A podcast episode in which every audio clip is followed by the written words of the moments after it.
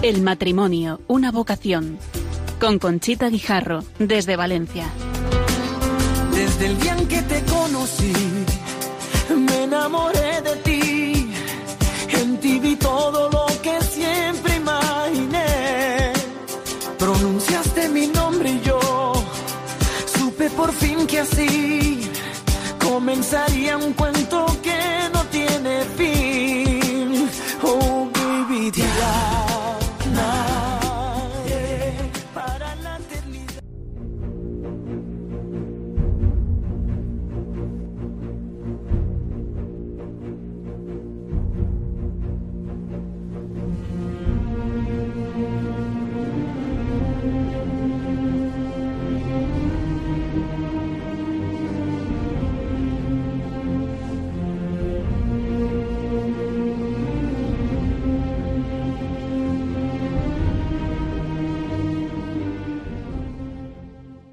Muy buenas noches, queridos oyentes de Radio María.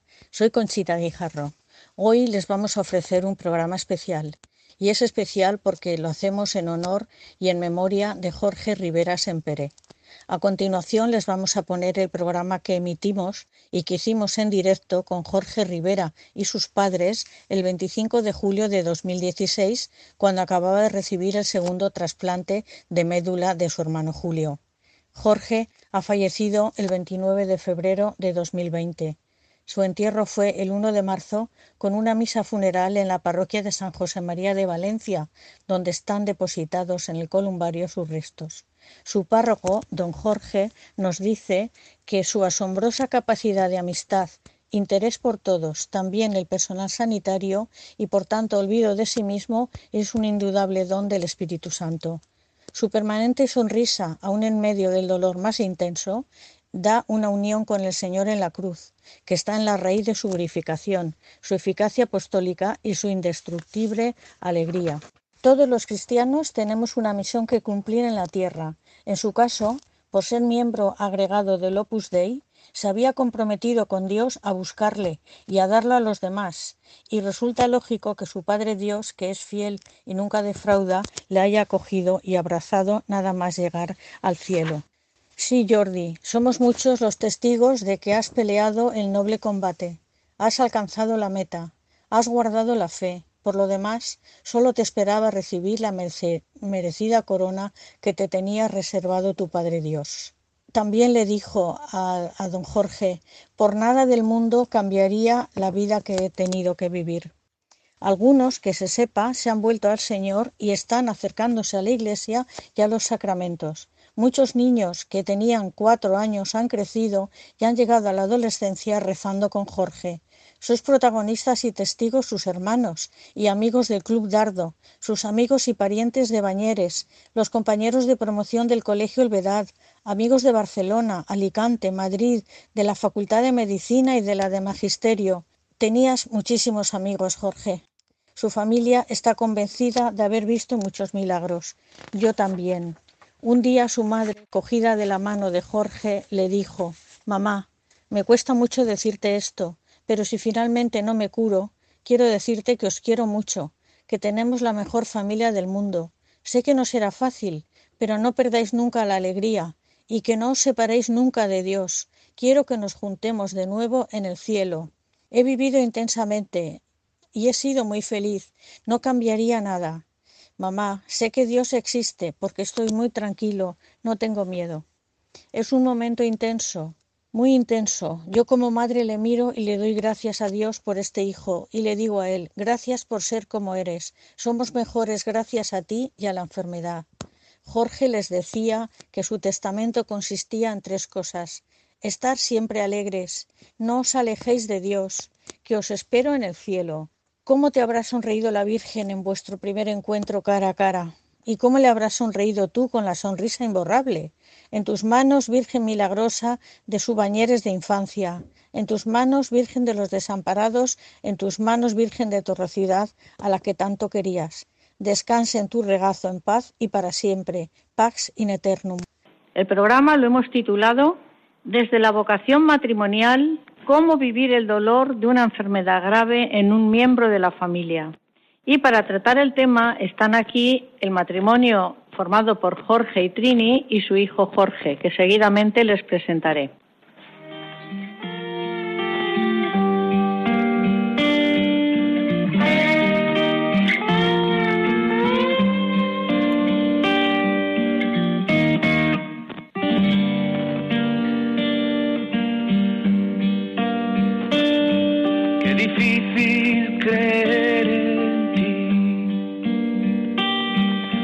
Cielo es siempre gris. Qué difícil creer que eres amor, con el alma desgarrada de dolor. Qué difícil creer que estás vivo, que eres fiel, providente y amigo. Difícil creer que eres más fuerte. Si parece que triunfa el odio y la muerte. Les hemos puesto la canción de Luis Alfonso Zamorano, Qué difícil creer en ti, porque cuando el cielo está gris, la verdad es que cuesta mucho creer. Pero no es el caso de esta familia que nos acompaña esta noche el caso de Jorge y Trini, a los que les voy a presentar. Están casados hace 23 años y tienen tres hijos. Jorge es agente comercial. Buenas noches. Hola, buenas noches. Y Trini es directora de negocio. Buenas noches, Trini. Hola, buenas noches. Los tres hijos son Jorge, que tiene 21 años, Julio, que tiene 18, y Ángel, que tiene 15. Que íbamos a tenerlos aquí para dar testimonio de cómo vive esta familia el dolor, pero están en mejor sitio. Como dice el Evangelio, han escogido la mejor parte. Se han ido a la JMJ. Están allí. Pero bueno, mm, vamos a empezar ya con las preguntas que tenemos preparadas para darles a ustedes a conocer cuál es el tema. Eh, Jorge, mm, el 28 de agosto del año 2010, le diagnosticaron una leucemia linfoblástica aguda en ese momento empezó un difícil trayecto que tenía más del 80 y 100% de las células cancerígenas en médula y en sangre. Estaba muy mal. Empezaron un tratamiento de quimioterapia y eh, se pasaron casi tres años en el hospital. ¿Qué recuerdo tienes de esa fecha, de esas fechas? Pues del primer cáncer tengo realmente pocos recuerdos, porque bueno, empecé con 15 años, acababa de pasar, bueno, de hecho me cogieron hematólogos porque eh, era justo la edad en la que pasas de, del médico pediatra a, adultos. Claro, yo era el más pequeño de la planta. Y yo creo que el cerebro de alguna forma tiene una especie de borrado automático de cosas malas o algo, porque de la primera vez eh, prácticamente no me acuerdo. O sé que lo pasé mal, tengo cosas borrosas, pero es todo muy difuso, no, no recuerdo muy bien. Además fue muy largo, entonces de la primera vez prácticamente no me acuerdo de nada, sinceramente. Pero seguro que Trini sí que se acuerda de aquellos tres años, ¿eh, Trini? Me acuerdo de cada día. sí. Bueno, pero tampoco no con ese dolor no lo no tienes presente. Me acuerdo, me acuerdo, pero con esperanza, porque digo, bueno, lo pasado, pasado está y no quiero ni volver a pensarlo. No quiere decir que se te olvide, pero pero lo dejas pasar, ya ha pasado. Hay que vivir mirando hacia adelante, siempre. Muy bien, con esperanza, ahora lo has dicho tú.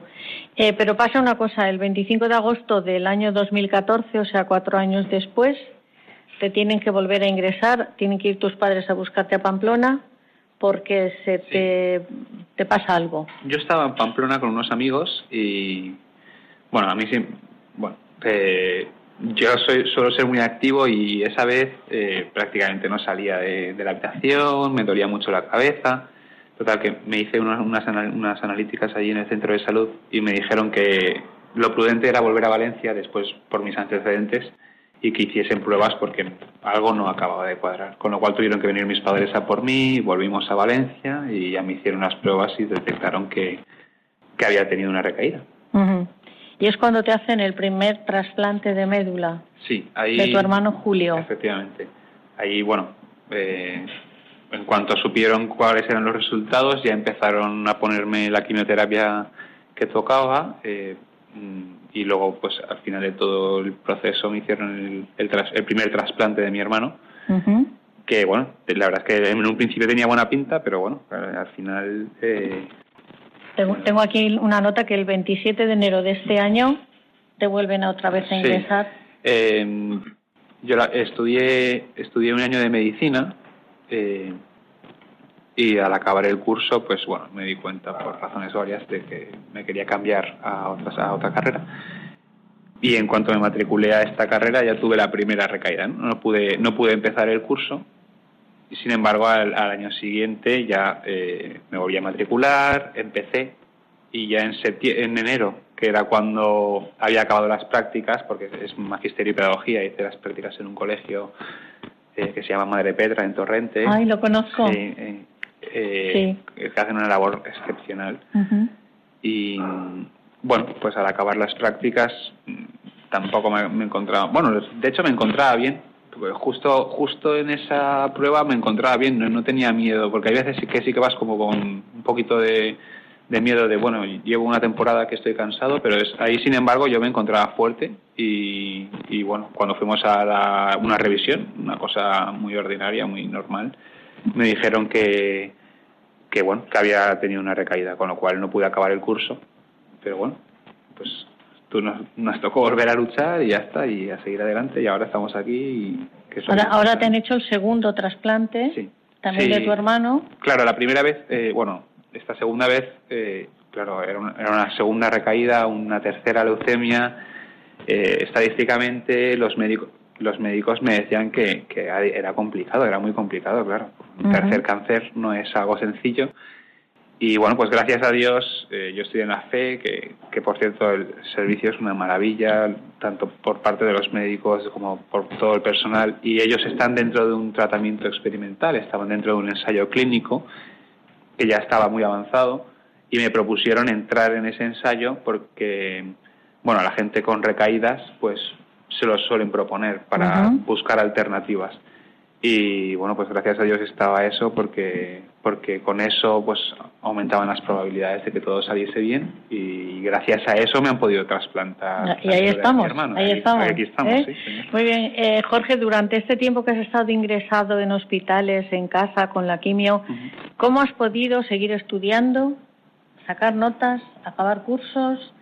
Eh, ¿Cómo te han ayudado desde el colegio? Pues mira, ¿quieres, que, ¿Quieres que empiece desde, desde el principio? te, lo, te cuento un poquito desde, desde la primera vez, ¿no?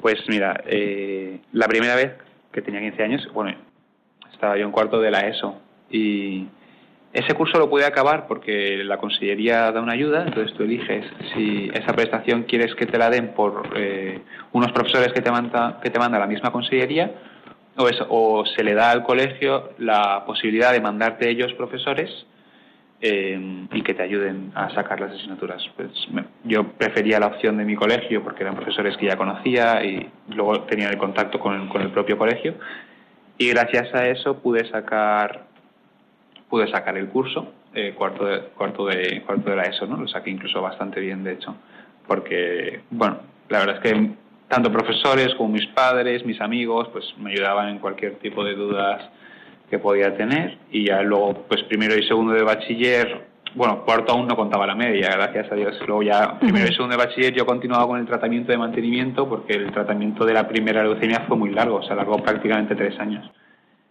Pero ya haciendo una vida más o menos normal y primero y segundo de bachiller lo saqué bien lo saqué bastante bien pero ya te digo, con muchísima ayuda de, de mis amigos y de los profesores, por parte del colegio, por parte de mis familiares, y bueno, eh, acabé, entré en medicina en la Universidad de Valencia, porque, bueno, yo después del primer cáncer me planteé hacer medicina porque pensaba que podía pues empatizar mucho con, los pacientes, pensaba, porque claro, habiendo pasado algo gordo, que había estado en el hospital, pues pensaba que, que me podía gustar, ¿no? Y entonces me decidí a si puedo hacerlo.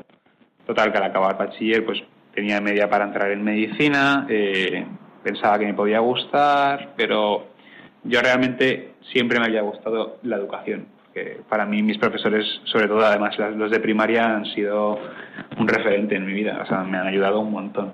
Eh, pero bueno, tenía media y dije, bueno, voy a intentarlo porque creo que puede ser algo muy bueno. Y bueno, no lo acabé porque me di cuenta de que para estudiar medicina eh, tiene que gustarte mucho y si no es, es muy, muy duro. Eh, y además, sobre todo teniendo en la cabeza eh, la cosa de que tú realmente quieres ser maestro y tal. Bueno, al final me opté por irme a Magisterio y Pedagogía, que es un doble grado que hay en la Católica, pero bueno, no considero para nada ese año como perdido, porque conocí a gente, a gente genial, eh, aprendí también un montón de cosas, así que bueno, fue un año, fue un año que me sirvió también para aprender no solo cosas de medicina, cosas de la vida y, hacer, más, amigos, y amigas. Muy bien, muy bien. Durante estos años habéis encontrado, Jorge, padre, personas así? Pues por supuesto. Primero desde la misma familia, mis hijos, hermanos, personas que están involucradas y que, en fin, te quieren mucho. Pero sobre todo con gente de fuera que nos hemos ido haciendo amigos, hemos ido compartiendo cosas y, la verdad es que pues los quiero, nos hemos hecho muy amigos y muy bien. Otra gente no ha sido así, pero sé que han estado con nosotros, nos han apoyado muchísimo. Y pensándolo bien, en cuanto a lo de, en cuanto a lo del dolor, creo que a diferencia de, a diferente escala todos tenemos algún motivo para sufrir. Eh, si escuchas a los que te rodean, todos por un motivo o por otro tienen sus problemas. Lo que tenemos que intentar es que ese sufrimiento sea para poder avanzar, para poder mejorar y encontrar la verdad de nuestra vida. Tenemos que apoyarnos unos con otros, que es lo más importante, y poder ayudarnos. Yo, por ejemplo, hablo con mis amigos de mi experiencia y cómo, los voy, y cómo voy creciendo poco a poco, día a día en la fe. Y creo que compartiendo nuestras experiencias, todos nos beneficiamos. Y esto sirve para mejorar, siempre juntos con los nuestros, nuestra familia, nuestros amigos, nuestros vecinos, con todos, todos los que vienen son bien recibidos y yo la verdad que estoy muy contento. Así es, la verdad que conforta mucho tener amigos y familiares que te comprenden, que te escuchan y sobre todo que rezan. Porque ahora nos dirá Trini la cantidad de, de personas, de grupos de la Iglesia que están rezando por Jorge y esta familia maravillosa. Me acabas de decir que las de Jesu Comunio, que son doscientas y pico monjas, están rezando. Pues sí, tengo una amiga que tenía una hija allí y bueno, el otro día me dijo que nada, que cuenta con las oraciones de las 200 monjas, porque además creo que una de ellas tuvo también leucemia y están muy implicadas. Pero es que me pasa continuamente de gente que digo, oye, tú eres la madre de Jorge Rivera, pues estamos rezando por tu hijo. El otro día me encontré con una chica que acaba de conocer y cuando se enteró que la madre de Jorge Rivera se emocionó y casi se puso a llorar. Eh, Claro, esto nos da fuerza porque digo, jolín, tanta gente rezando, esto tiene que ir bien por narices. nos ayuda, nos ayuda mucho. Y esto es un poco así, ¿no? Pero yo puedo decir que en este tiempo lo que la comunión de los santos, que siempre nos habían explicado y que tenías fe en ella y tal, esto ya es, casi más que fe, es que la vives. Es que vives que la gente, notas que la gente está rezando por ti y eso te da fuerzas para seguir adelante. Pues te da muchas fuerzas. También están rezando mucho en los colegios en los que tú has estudiado, en los de chicas, que también, aunque no tienes hijas, pero los colegios de chicas también están estudiando, y las parroquias. Tenemos no sé cuántas páginas de WhatsApp que nos pasamos las, las noticias. Eh, ¿Querías decir algo, Jorge? Sí, yo, yo quería decir, porque es lo que estaba diciendo mi madre, ¿no? Lo de la comunión de los santos, eh, es que realmente lo vives, o sea, en el sentido de que eh, Claro, ahora están los WhatsApp, ¿no? Y entonces tú tienes una lista de difusión, lo mandas a gente y de repente eso empieza a esparcirse por todas partes y toda la gente se pone a rezar, ¿no?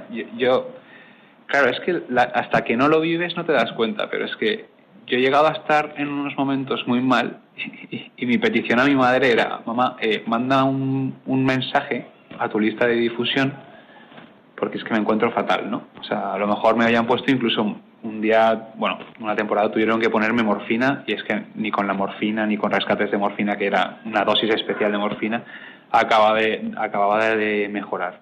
Entonces yo le decía a mi madre, mamá, manda un mensaje a la lista de difusión, porfa, porque...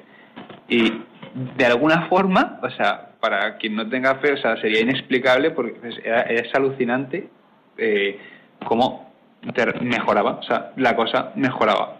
Igual no instantáneamente, pero, pero sí súper rápido. O sea, realmente yo creo que eh, he reaccionado prácticamente a todo muy bien. O sea, muy rápido, eh, con, resultados excelentes y, bueno, de verdad que, que yo he, alucinado muchísimo en ese sentido. O sea, que mandaba a mi madre un mensaje a la lista de difusión y las cosas parecía que enseguida se arreglaban. Muy bien, eso es fe y esperanza. La verdad que, pero Trini, eh, hemos visto que la sociedad actual no acepta el dolor, que no comparte el dolor de los familiares y de los amigos. ¿Tú qué piensas? Eh, ¿Rechazar el dolor es bueno o es mejor aceptarlo como lo aceptáis vosotros? Indudablemente, si lo rechazas, vas fatal. A ver, yo, no tengo, yo tengo que decir que nosotros hemos tenido momentos muy difíciles. Yo personalmente tuve unos momentos muy difíciles en los que no podía más, no quería eso. No, bueno, nunca lo he querido, vamos a ver, pero un momento que, que, que me, me rebelé, me rebelé y no quería que esto estuviese pasando y tengo que decir que, que si tú no aceptas el dolor y te rebelas, el dolor es doble, es doble. Yo yo creo que, que, mira, en esta, en esta vida estamos un poco viviendo una sociedad en la que prima el placer a, toda costa. Parece que, queramos ocultar todo lo que sea desagradable, todo lo que sea sufrimiento. Y es verdad que la, vida es maravillosa, entonces hay que disfrutar todo lo que se pueda a tope. Pues es que hay cosas tan bonitas, levantarse cada día es, es precioso, ver el sol, salir a caminar, es que se valora todo tanto pero es verdad que la vida tiene cosas buenas y tiene cosas pues que no nos gustan tanto. Tiene luces y sombras. Yo como me gusta mucho el arte, digo, pues bueno, hay veces que hay cuadros que cuando más oscura es la sombra, más brilla la luz. Pues mm, creo que tenemos que educar a nuestros hijos en, en este camino de, que, bueno, disfrutar de lo bueno cuando se puede a tope y cuando tengas que sufrir, pues también hay que vivirlo. Hay que vivir ambos momentos y, y saberlos vivir bien. Sí, Jorge, padre, nos quería decir algo. Yo, pensando con el dolor, yo creo que es una realidad que es inevitable. O sea, todos en la vida tenemos que pasar algo de dolor. Antes, después, un nivel, otro, todos lo tenemos que tener. Y lo que debemos hacer es aceptar el, dolor y crecer a través de él. Y el que huye del dolor, creo que elimina incluso los, los placeres de la vida, porque muchos placeres si no tuviéramos dolor no nos daríamos cuenta de que existen. Una cosa mínima, tomar una caña con un amigo, cualquier cosa. Cuando tú has sufrido o lo has pasado mal, esos detalles, o ver el sol, o un amanecer, esos detalles valen mucho. Se, como decía mi valoran más.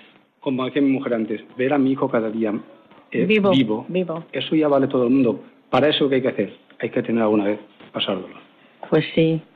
Estarán, supongo, queridos oyentes de Radio María, escuchando estos testimonios y vamos a hacer un pequeño alto en el programa.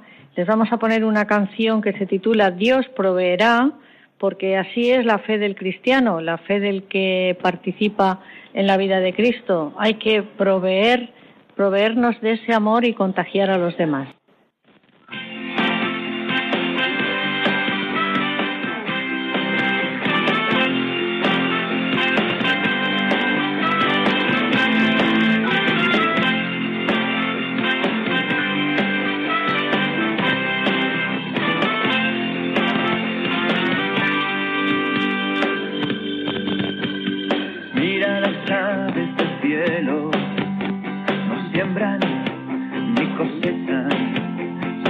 cargo mi paz.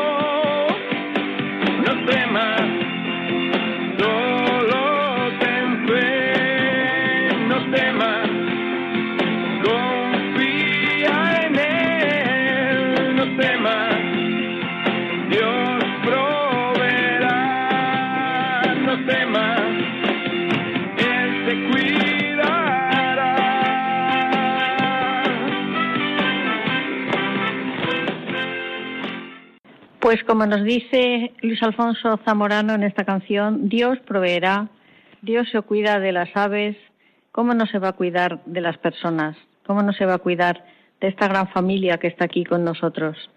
Eh, Jorge, yo te quiero preguntar a ti, ¿está siendo duro para ti vivir esta situación? Hombre, sobre todo, al, sí, bueno, eh, sobre todo al principio es, es muy duro porque no te lo esperas, ¿no? Cuando eres tanto la primera vez como todas las recaídas, porque en ningún momento te lo esperas. Entonces, como cualquier cosa inesperada, pues eh, es difícil.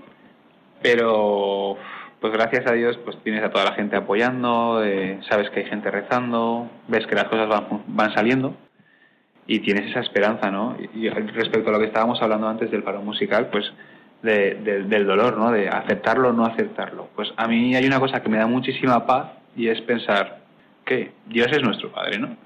Y al igual que entre nosotros, que somos humanos, podríamos decir que estamos a la misma altura, pues eh, un, un, hijo se, se, puede pegar un berrinche pues porque su padre a lo mejor no le deja jugar con la espada o con la, con la navaja que quería jugar, ¿no? Y, se, se, enfada eh, porque, porque él quiere jugar con la navaja y el padre sabe que no, porque que no puede dejarle esa navaja porque si no después podría haber un mal peor y vamos a tener que llorar al niño o lo que sea, ¿no? Pues, pues igual nosotros muchas veces no lo entendemos. Yo, yo sinceramente, el sentido del dolor mm, no lo entiendo, pero sé que Dios es mi padre y que, que si ocurre es por algo, y es por algo bueno, es por algo que, que Él quiere y que yo ahora mismo no alcanzo a entender, pero que algún día, pues cuando me reúna con él allá arriba, pues me, supongo que me lo explicará, ¿no? Y me dirá, oye, mira, que esto tú no lo entendías, pero era por esto.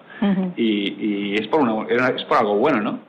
Entonces a mí eso me da muchísima, muchísima, paz. El, pues, saber que Dios es mi padre y que, bueno, pues, aunque no lo entienda, porque no, lógicamente mi capacidad no me da para entenderlo, el, lo que, el por qué ocurren las cosas y sobre todo si yo creo que él más lo permite, ¿no? Pero más que, que mandarnos el dolor, pero pero bueno, que ayuda, bueno, ves que, que, te ayuda a mejorar, te ayuda a disfrutar de todo más, te ayuda a darte cuenta de que tienes muchísima gente alrededor que te quiere, que te apoya, eh, bueno, disfrutas de la vida, o sea, digamos que, puedes exprimirlo todo mucho. Y que tu ejemplo, Jorge, no te quepa duda, está llegando al corazón de tus amigos y de tus amigas. Yo no lo sé, pero la verdad es que el hecho sí, yo lo sé, yo lo sé. El hecho de, o sea, al revés, o sea, digo, de la otra forma, hacia, el otro lado también, ¿no? O sea, porque, no sé, a, mí, pues como creyente, lógicamente, me produce muchísima satisfacción ver que muchos amigos que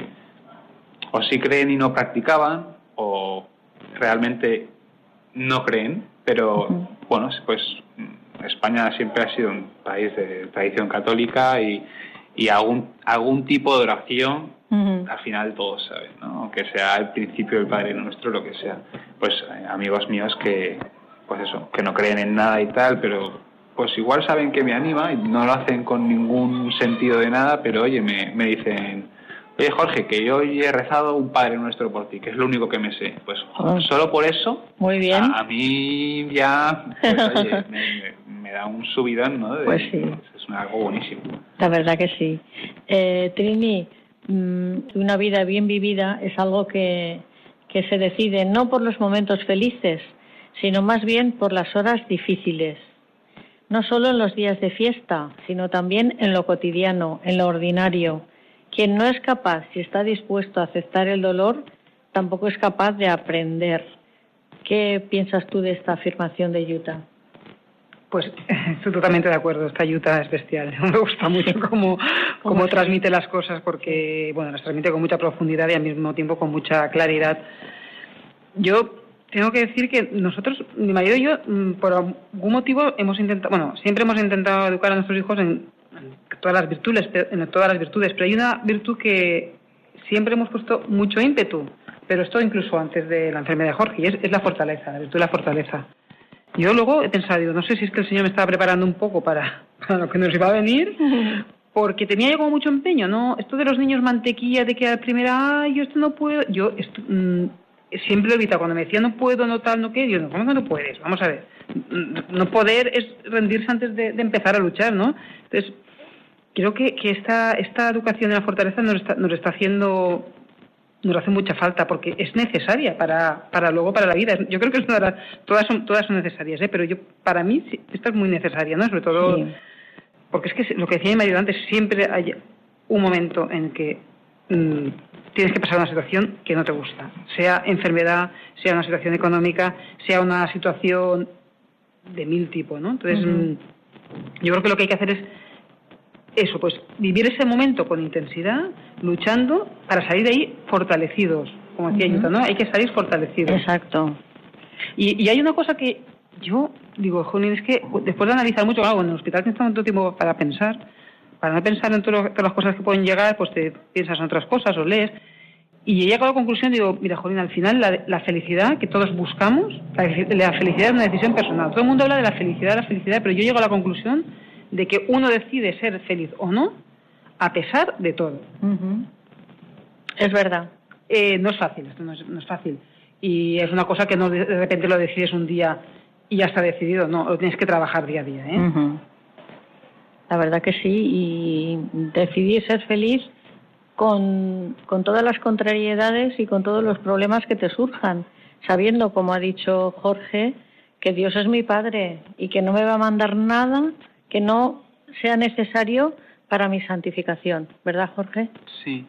No, también estábamos hablando de esto y, y aquí también, pues, gente de, otras religiones, ¿no? O sea, por ejemplo, eh, Víctor Frank, cuando, cuando habla de cuando habla de, de que tú eres libre hasta, o sea, siempre hay una opción, ¿no? O sea, siempre puedes ser libre, aunque sea en la actitud que adoptas hacia lo que te está llegando.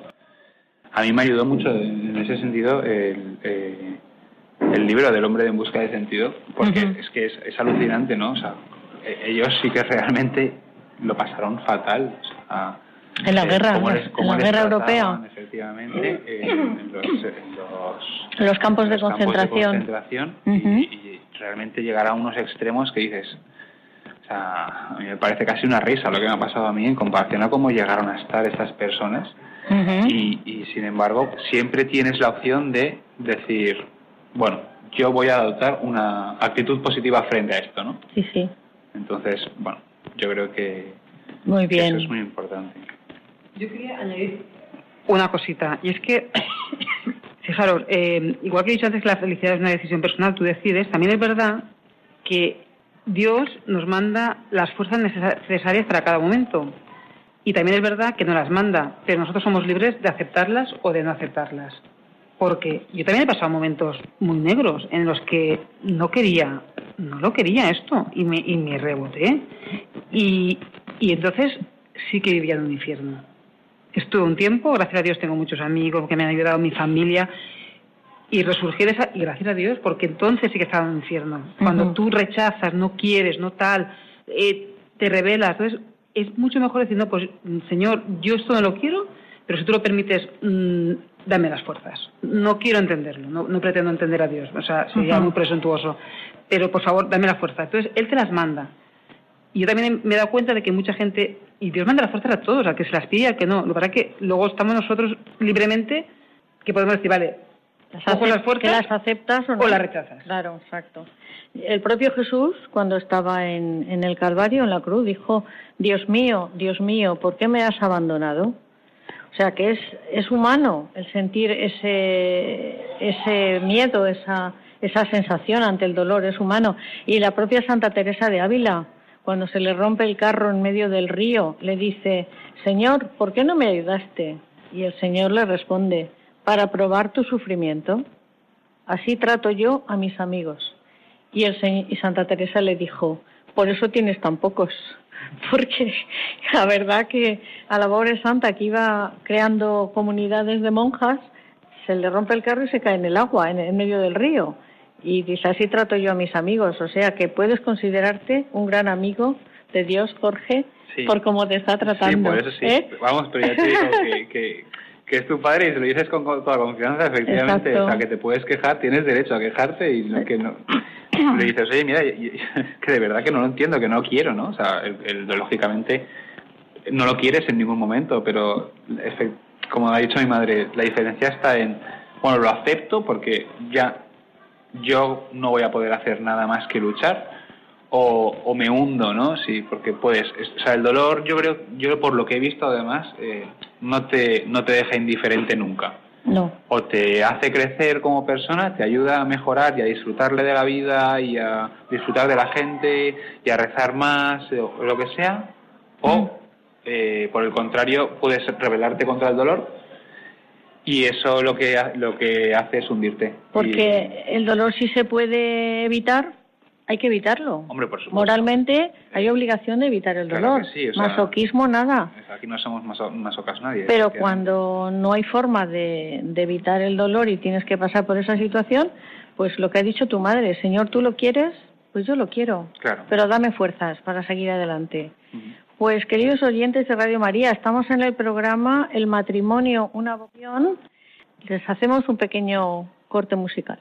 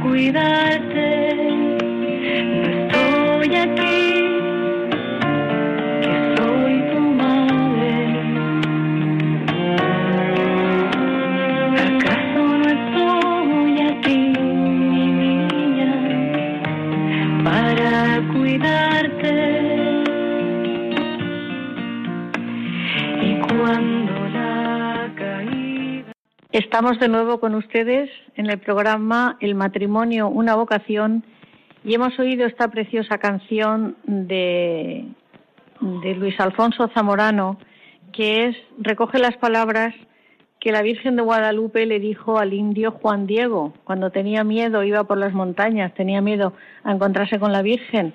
Y la Virgen le dijo estas frases, bueno, le dijo efectivamente y Luis Alfonso Zamorano le ha puesto música. Es una canción entrañable del todo. Vamos ahora a preguntarle al padre, a Jorge. Quien sufre muestra a los demás cuál es su riqueza interior. Cuán fuerte es vuestra fe, vuestra esperanza y vuestra caridad. Porque una persona que sufre siempre tiene compasión y respeto. ¿Vosotros sentís esa compasión y ese respeto de los familiares, de las personas que os rodean y que conocen el caso de, Jorge? Hombre, esta experiencia que, bueno, este dolor o esta, la verdad es que a nosotros, lo que son hermanos, amigos, ha sido una riqueza brutal. Yo estoy feliz porque hemos encontrado a muchísima gente que calladamente nunca nos han abandonado. Sabemos que siempre han estado ahí. Han rezado con nosotros, han rezado por nosotros. Y la verdad que esto es muy grande, porque te sientes tranquilo. Lo que decía mi mujer antes, te revelas, estás en contra del dolor, pero poco a poco le vas diciendo, bueno, Dios, si tú lo permites, por algo será. Y entonces te das cuenta, es que es inmenso, un montón de amigos, las monjas, lo otro, vas por ahí y esta gente la verdad es que nos hace grandes. Eres famoso, Jorge. Sí. de hecho, mira, pues a todos mis amigos que me están escuchando, porque sé que hay amigos que sí que están, escuchando esto, y a todos los seguidores de Twitter que también, bueno, y por supuesto a toda la gente que sé que está rezando por mí, pues quiero agradecérselo, agradecérselo desde aquí, ¿no? Porque, porque sin ellos esto pues, seguramente no hubiera sido posible, vamos, estoy seguro. Así que, bueno, muchas gracias a todos mis amigos, a todos mis seguidores, a toda la gente que está ahí apoyando y rezando por mí. Porque, bueno, y, pedirles también que no paren porque esto sigue. Esto sigue. Y que, que pidan no solo por la curación, sino que se haya una curación de ya. y, para siempre. y para siempre. Como dice tu madre. mi madre, sí, porque Ya, ya, más recaídas y, para siempre. no, que ya está bien. Muy bien. Me llama la atención, Jorge, tu sonrisa. Sí, ¿tú crees? Sí, en una entrevista que te hicieron dicen que vas a hacer un movimiento Smile Soldiers. Bueno. Es que estás sonriendo toda la noche. A ver, es que esto de los Smile Soldiers tiene su, tiene su historia. Eh, a mí siempre me ha gustado pues todo, todo el tema militar, ¿no? El tema de soldados y todo esto. Bueno, entonces, y bueno, y el tema de la sonrisa, pues eh, tenía un amigo que me insistía mucho. Eh, siempre me decía, sonríe. aunque, aunque estuviese sonriendo, Jorge sonríe, Jorge sonríe. Entonces me insistía mucho, Jorge, que tienes que reírte, tal, ¿no? Y entonces, eh, bueno, pues cuando empezó todo esto, pues mm, de alguna forma quería, pues, pues vamos a ser un grupo, ¿no? Vamos a hacer una piña y creamos pues el movimiento Smile Soldier, ¿no? Que, bueno, era una chorradita por, por darle un poquito de gracia a, a la cuenta de Twitter que, que me hice y pues nada, empezó todo así. De hecho, hemos hecho alguna camiseta para poder ayudar a la Fundación Yusel Carreras, que es la que se encarga de las leucemias, ah, eh, bueno, de una forma así más, ah. más potente aquí. Y bueno, pues nada, empezó todo eso, eh, que hay que sonreír, ¿no? Porque eh, me preguntaban, ¿por qué sonríes, no? En esa, en esa, en esa entrevista, y yo creo que sonríes porque, porque lo contrario es peor, porque cambia totalmente tratar con alguien que te está sonriendo. Por ejemplo, en el hospital, una enfermera que te venga sonriente o un médico sonriente eh, te puede cambiar el día. Eh, si te viene de bajón o te viene con malas pulgas y tal, pues ves todo de otra forma. Claro, claro. La sonrisa es muy eh, Trini, ¿es doloroso experimentar la propia impotencia? ¿Buscas refugio en la fe? El dolor es, es muy profundo. Cuando ves a un hijo sufrir, eh, yo creo que eso no se puede ni transmitir, ¿no? Pues es un dolor muy profundo. Yo, hay un pasaje de la Biblia que, que he llegado a experimentar de una forma bestial, ¿no? O sea, de hecho cuando lo oigo lloro. Y es en el, en el, pasaje en el que Simeón le dice a la Virgen, y una espada te traspasa el alma. Mm. Claro, es que es así. Es que notas que se te desgarra todo tu ser, ¿no? Lo que pasa que también es verdad que en estos momentos la fe es, es un regalo. Es un regalo. Yo, mira, desde aquí quiero dar gracias a mis padres por haberme educado en la fe. Y pido a todos los padres que son creyentes que se preocupen por la educación de sus hijos en la fe, porque el ambiente nos lleva a relajarnos y hay que formarles. Y, formarles en, la fe, porque tampoco no se trata solo de, de que tomen la primera comunión y a no o sea, formarles en la fe, porque en un momento dado, el tener esa fe te puede cambiar la vida y te puede ayudar. Hay un santo que, que alguien, no, sé qué santo fue, pero me, gustó esto mucho, ¿no? Porque dijo, Señor, danos fortaleza para cambiar lo que podemos cambiar. O sea, cuando una cosa, como decías tú antes, cuando el dolor se puede evitar, a muerte, a muerte. Lo hace, bueno, yo soy muy luchadora, entonces cuando había una cosa que, un pequeño sufrimiento que podía evitar a mi, a mi hijo, movía el hospital de sitio si hacía falta. O sea, luchar, Fortaleza, dame Señor, para fortaleza para cambiar lo que podemos cambiar. Serenidad para aceptar lo que no podemos cambiar. O sea, en ese momento, pues, Señor, ayúdame a lo que no pueda cambiar, pues decir, bueno, pues nada. Y otra cosa muy importante, sabidoría para discernir entre una cosa y la otra. Y la otra. Claro, porque eso es lo más difícil a veces. Eh, perdona, Trini, pero tenemos una llamada, me parece que llama doña Trini. La primera llamada. Dígame. Ah, buenas noches. Buenas noches, ¿es doña Trini? La madre y la abuela. Muy bien, bienvenida al programa. ¿Le está gustando? Me está encantando. Doy las gracias a Dios por los hijos que me ha dado y por el nieto que me ha dado. Muy bien. El cuando llegó te da paz y no he visto nunca a mis hijos desmoronarse. Gracias.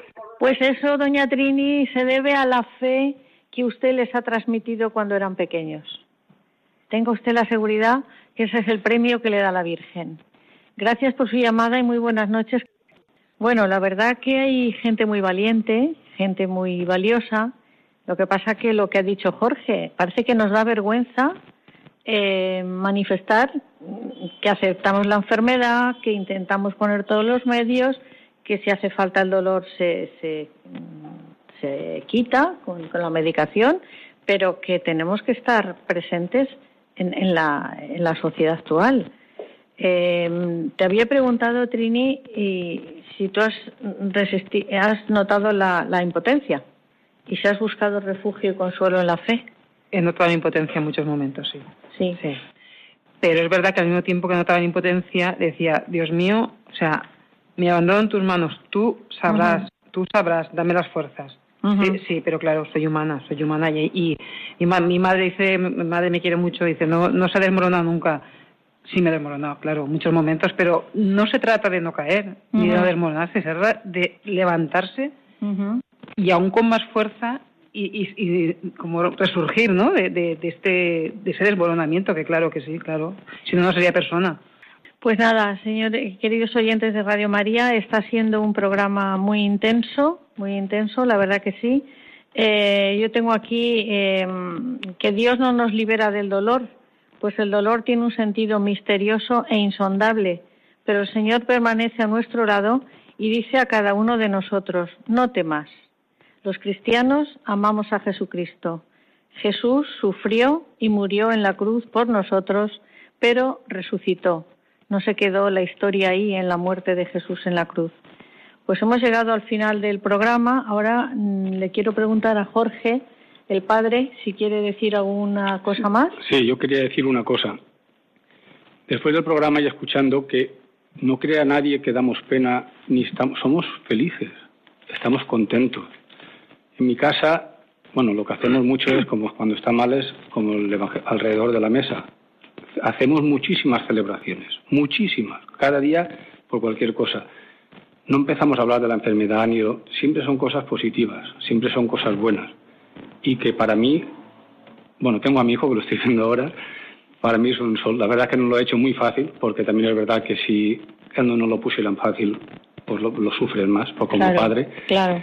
No lo ha hecho muy fácil, pero es verdad que una cosa, somos felices. En mi casa somos felices. Lo pasamos bien, nos divertimos, nos reímos. Mucho más que llorar y pasarlo mal. Quería decir eso. Muy bien, Jorge, muchas gracias. Trini, ¿tú quieres decir algo? Yo quería hacer. Hay una, una, amiga que me, que me dijo una, una cosa que, que a mí me ayudó. Esta, amiga me ayudó a mí mucho durante este tiempo. Le llaman Paloma me, dijo, la pregunta maldita es el por qué, ¿no? Eso es, la pregunta maldita. Y esto creo que puede servir mm, tanto para creyentes como para no creyentes, ¿no? Porque, porque el por qué, primero, nosotros no podemos preguntarle a Dios por qué, porque no podemos entender, aunque nos lo quisiese explicar, no lo entenderíamos.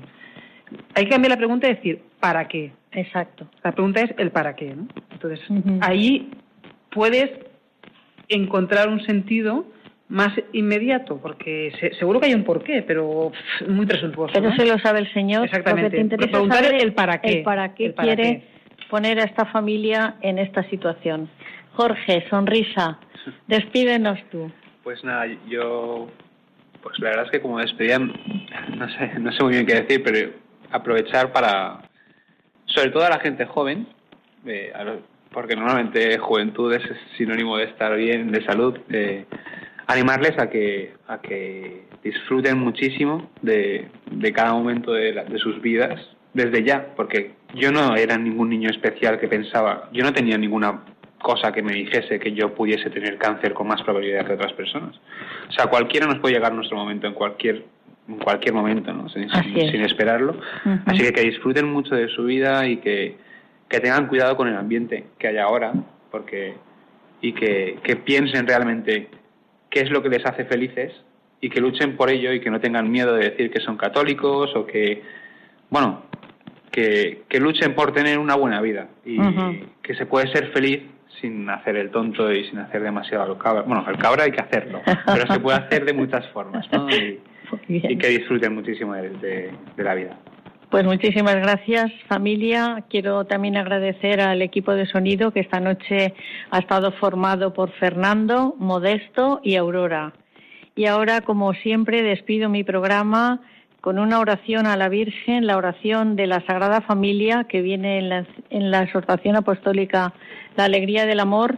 Les emplazo a ustedes para el 22 de agosto, que será nuestro próximo programa, y al acabar la oración le dejo con los compañeros de informativos.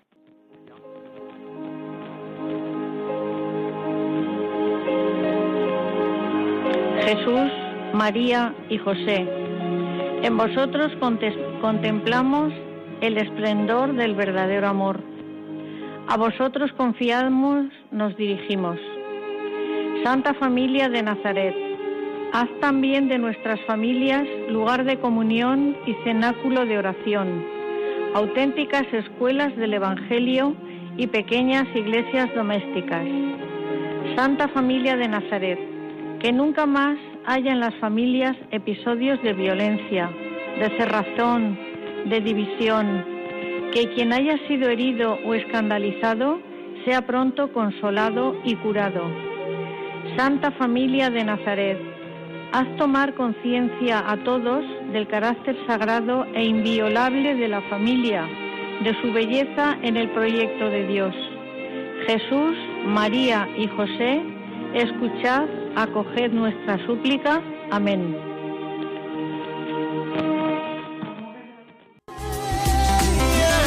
El matrimonio, una vocación. Con Conchita Guijarro, desde Valencia. Desde el día en que te conocí, me enamoré de ti. En ti vi todo lo que siempre imaginé.